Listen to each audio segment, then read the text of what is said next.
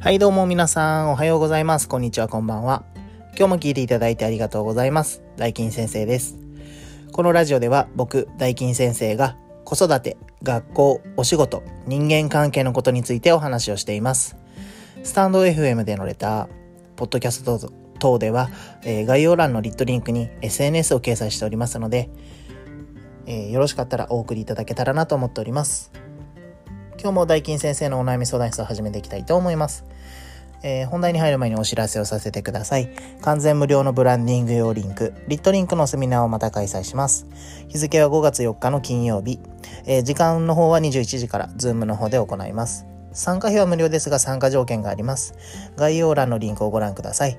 たくさんのご参加をお待ちしております。それでは本題の方に入っていきましょう。今日はですね、学校に行きたくない子供が子供に対して親がしてしまう NG 行動ということで、あの、お話をしていこうと思います。えー、っとですね、まあ、4月っていうのはですね、子供の不登校が始まりやすい時期と言われてるんですね。で、えっと、数字の方が出てるんですけど、令和元年時点で23万人、平成30年の時と比べて1万4000人ほど増加しているんですね。まあこれね、主な原因としてはまあいろいろあるんですが、まあ学校の中での息苦しさが高まっているとか、え、いじめだったり、家庭内、えー、不和だったりね、いろんな原因があるんですが、もうね、はっきり言っていろんな理由があるんで、一概にこれを直せばどうにかなるではないんですね。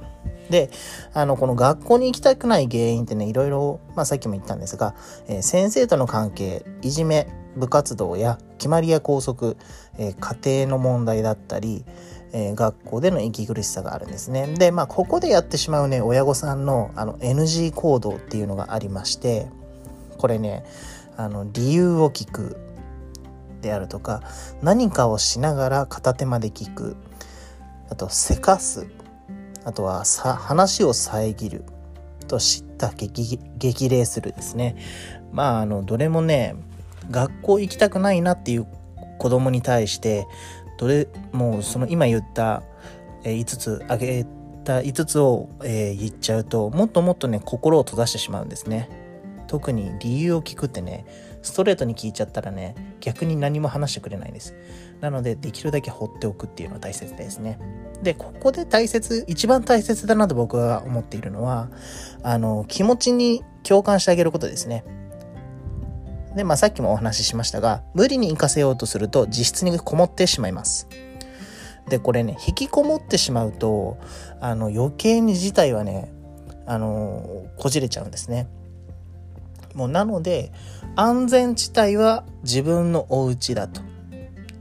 もう学校っていう安全地帯がなくなったその時は家が安全地帯だと。でそこで親に「あなたどうしたの？どうしたの？頑張りなさいよ。あなたならできるわよ」っていうふうに言っても余計に嫌がります。で、これってどうなるかって言ったら、まあ、あの、事態がこじれて自室に引きこもってしまう。家の中のリビングとかが安全地帯じゃなくなって、自室だけが唯一誰も何も言ってこない。自分がやりたいことができる安全地帯になるので、余計に引きこもってしまって、あの、事態はこじれにこじれます。